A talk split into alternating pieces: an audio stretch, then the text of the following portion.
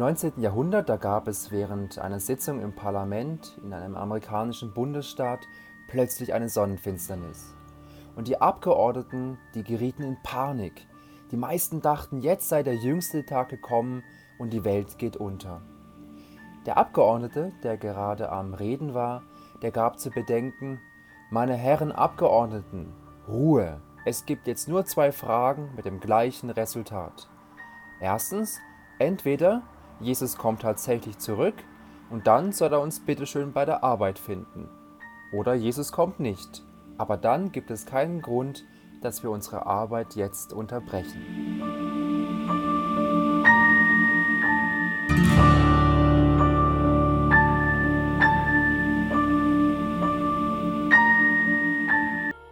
Der Hintergrund für diese Geschichte, die findet sich natürlich in der Bibel.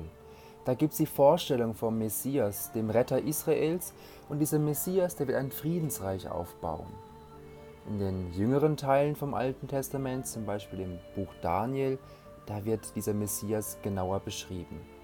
Und in der Zeit zwischen dem Alten und dem Neuen Testament, also ungefähr 400 vor Christus bis zur Geburt von Jesus, da wird diese Vorstellung konkreter. Die Römer, die zunächst den Mittelmeerraum und damit auch Israel, was damals ein unabhängiges Königreich war, erobern, die zwingen die Bevölkerung zu hohen Abgaben. Die Menschen, die mit Jesus unterwegs sind, die kannten also die Vorstellung eines Messias. Und als Jesus Wunder und Heilungen vollbracht hat, da dämmerte es ihnen. Jesus. Jesus muss der versprochene Retter sein, dem Gott seinem Volk versprochen hatte. Solche Zeichen und solche Wunder, das konnte Jesus nur vollbringen, weil Gott mit ihm unterwegs war. Und Jesus fragt seine Jünger auch ganz konkret, Liebe Leute, wer glaubt ihr, dass ich bin? Und Petrus, der frechste und der vorlauteste von allen, der antwortet, Jesus, du bist der Christus. Und Jesus redet auch ganz offen davon, dass er sterben wird, dass er am dritten Tag aufersteht und dass er zu seinem himmlischen Vater zurückkehrt. Für die ersten Christen, die Jesus noch erlebt haben, für sie war es völlig klar. Sie erleben diese Rückkehr von Jesus noch, bevor sie selbst sterben. Aber es kam anders, die ersten Christen sind gestorben, ohne dass Jesus zurückgekehrt war. Und die Einstellung hat sich verändert. Der Tag von der Wiederkehr Jesu, der rückt in eine unbekannte Zukunft. Wenn wir heute den Glauben bezeugen, da bezeugen wir auch, dass Jesus zurückkehren wird. So heißt es zum Beispiel im bekanntesten Glaubensbekenntnis, dem apostolischen Glaubensbekenntnis, von dort wird er kommen, zu richten die Lebenden und die Toten.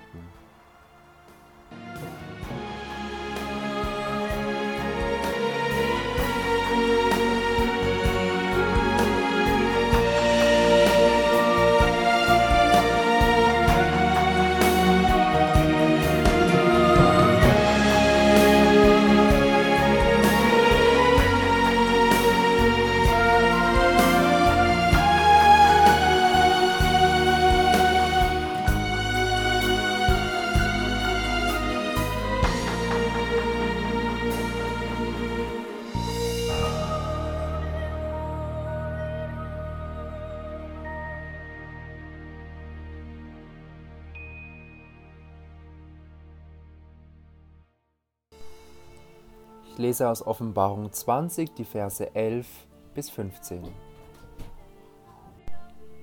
Dann sah ich einen großen weißen Thron und den, der darauf sitzt. Vor seinem Angesicht flohen die Erde und der Himmel, für sie gab es keinen Platz mehr.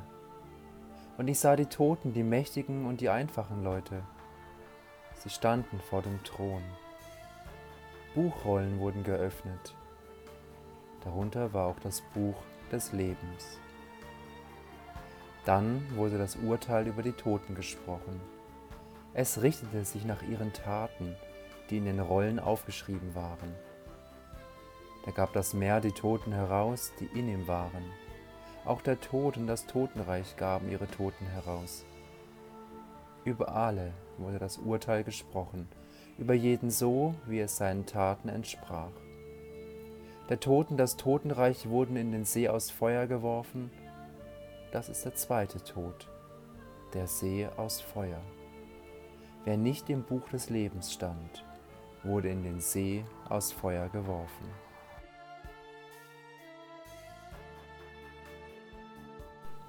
Tod, Gericht, Feuersee, jüngster Tag. Diese Worte können unterschiedliche Bilder und Gefühle bei uns hervorrufen. Viele von uns kennen die Bilder von Hieronymus von Bosch oder anderen Malern aus dem Mittelalter, die schreckliche, furchterregende Bilder von einem strengen göttlichen Richter gemalt haben, der einige von den gerichteten Seelen ins Paradies einlässt aber andere in die Flammen der Hölle hinabstoßen lässt. Für viele Menschen im Mittelalter, da war die Angst vor den Qualen des Fegefeuers so real, dass sie bereitwillig die Möglichkeit angenommen haben, Ablassbriefe zu kaufen, damit die Zeit in den Flammen verkürzt wird. 500 Jahre nach der Reformation, da blicken wir anders auf Fegefeuer und auf die Hölle. Heute, da sprechen wir eigentlich nur noch selten darüber sowohl in der Kirche, aber auch überhaupt in unserer Gesellschaft. Natürlich, es gibt Begriffe wie die Feuerhölle, wenn ganze Wälder abbrennen, oder auch im Schlager, wenn Wolfgang Petri von Himmel und Hölle singt. Aber die Hölle?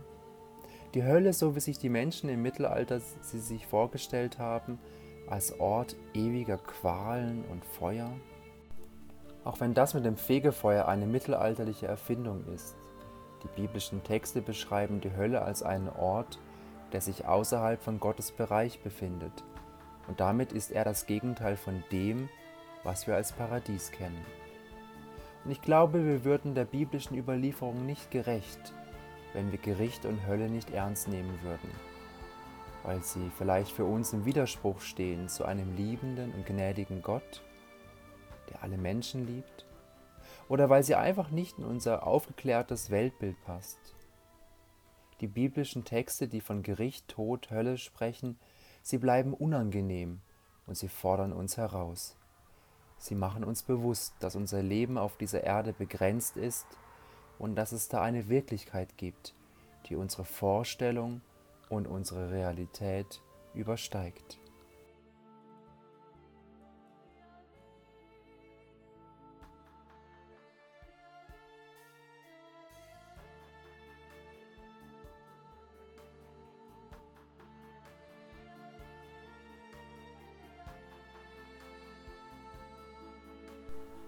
Stell dir einmal vor, du bist bei Freunden eingeladen und ihr habt einen richtig schönen Abend.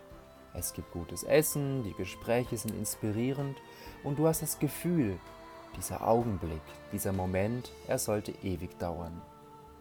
Die Gedanken, dass du am nächsten Morgen einen wichtigen Termin hast, dass du früh aufstehen solltest, den verdrängst du einfach. Wird schon gut gehen. Ich trinke jetzt noch ein Glas Wein und dann gehe ich schlafen. Aber jetzt nee, jetzt ist es einfach noch viel zu schön. Und spätestens am nächsten Morgen, da kennst du die Konsequenzen, die sich aus deinem Handeln am Vorabend ergeben haben. Wenn die Bibel von Gericht und Hölle spricht, dann will sie uns nicht in erster Linie in Angst und Schrecken versetzen. Aber doch, sie machen uns die Ernsthaftigkeit unseres Lebens und die Tragweite bewusst.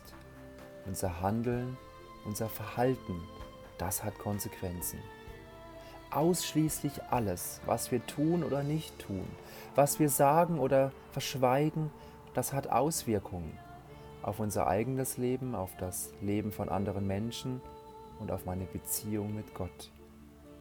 Wenn ich mir bewusst mache, dass Gott mich und mein Leben kennt, dass er alles weiß, was ich tue oder sein lasse, denke oder ausspreche, dann hat das Auswirkungen auf mein Leben. Vor allem, wenn ich mir bewusst mache, dass ich eines Tages dafür Rechenschaft ablegen muss. Vielleicht wirkt die Vorstellung bedrohlich oder unangenehm für dich, dass Gott bei dir bei all dem, was du tust, über die Schulter schaut, so wie ein strenger Prüfer und jeden Fehler, den du begehst, in ein Buch einträgt, nur um sie dann am Ende deines Lebens vorzuhalten. Vielleicht widerspricht es auch deinen Vorstellungen, deinem Bild von Gott als dem liebenden Vater, der uns mit offenen Armen entgegenkommt und der uns unendlich liebt. Das Gericht am Ende der Zeit, Das macht uns bewusst, dass unser Handeln Konsequenzen hat und dass wir eines Tages für unser Verhalten Rechenschaft ablegen müssen. Aber wenn ich das jetzt schon weiß, dann handle ich jetzt auch anders und nicht dann, wenn es zu spät ist. Und auf der anderen Seite, da bedeutet Richten auch Recht sprechen. Gott selbst wird am Ende der Welt dafür sorgen, dass sich die Gerechtigkeit endgültig durchsetzen wird. Vor Gericht, das sind alle Menschen gleich. Das mag so im Gesetzbuch stehen, aber die Erfahrung, die wir machen, ist oft eine andere. Es geht eben nicht immer gerecht zu und oft ist derjenige, der kein ehrliches Spiel spielt, der Sieger, der vom Platz geht. Der Ehrliche ist immer der Dumme. Bei Gott gilt das Gegenteil.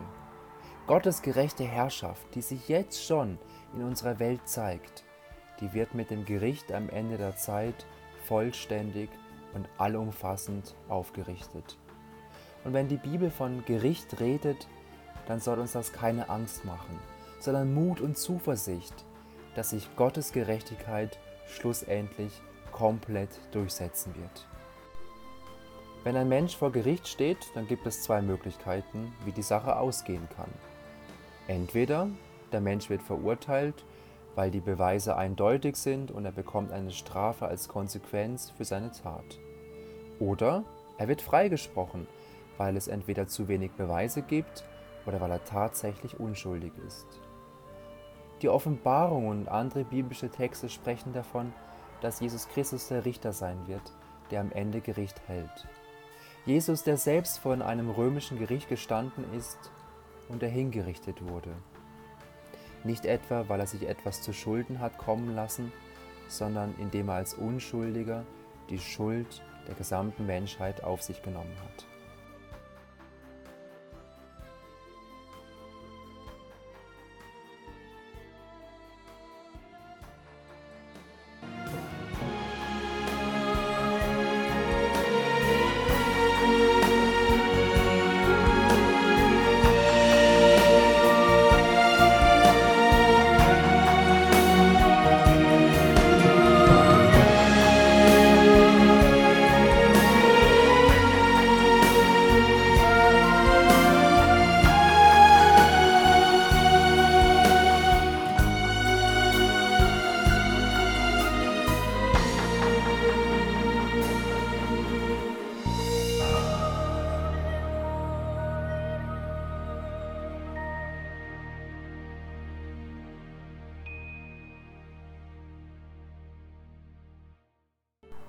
Das klingt auf den ersten Blick paradox, aber in Jesus Christus hat der Richter selbst die Strafe auf sich genommen.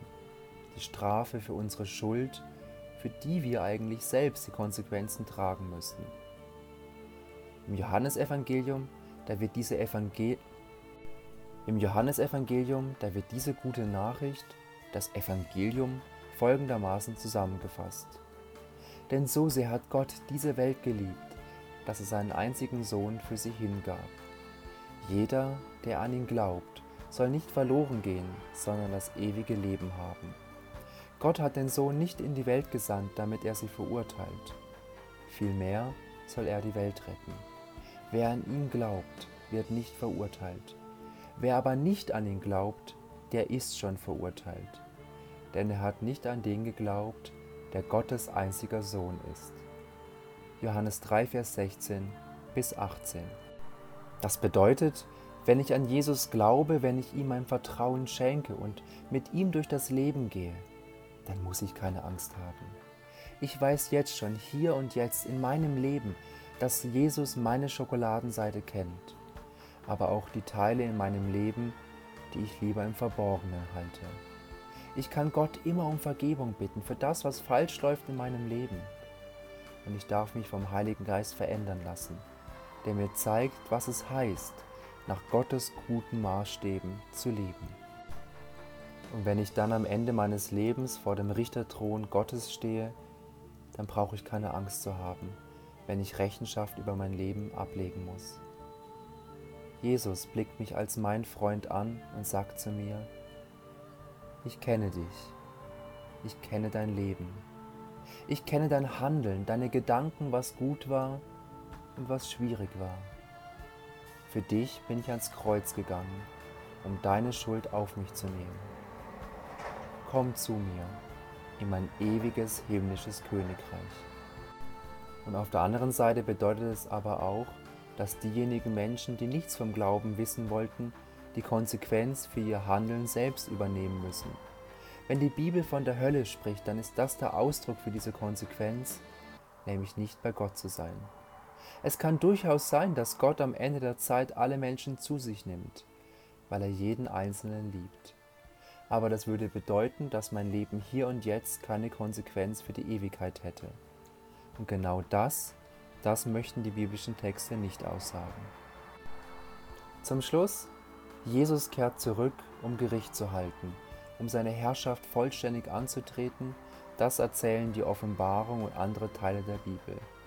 Wir haben keine Ahnung, wann dieser Tag sein wird, aber dass das Gericht stattfinden wird, das fordert uns jetzt schon heraus, unser Leben zu überdenken. Mein Leben hat Konsequenzen, bereits jetzt in meinem Leben, aber spätestens dann, wenn ich vor dem Richterthron Gottes stehe. Das Gericht bedeutet aber auch, dass Recht gesprochen wird. All die Ungerechtigkeit, die jetzt diese Welt prägt, sie wird ans Licht kommen und die Gerechtigkeit Gottes wird sich durchsetzen. Als Christen, die wir zu Jesus gehören, da müssen wir keine Angst haben vor dem Gericht. Wir sind freigesprochen, weil Gott selbst in Jesus Christus Mensch geworden ist. Er hat die Schuld auf sich genommen, die eigentlich die Konsequenz für unser Handeln wäre. Aus Liebe zu uns ist er gestorben, hat die Gottesferne durchlitten und ist wieder auferstanden. Jesus kennt und liebt mich und er spricht mich frei, damit ich für immer und ewig in seinem himmlischen Königreich leben darf. Das ist die gute Botschaft, das Evangelium, von dem die ganze Bibel und auch die Offenbarung sprechen.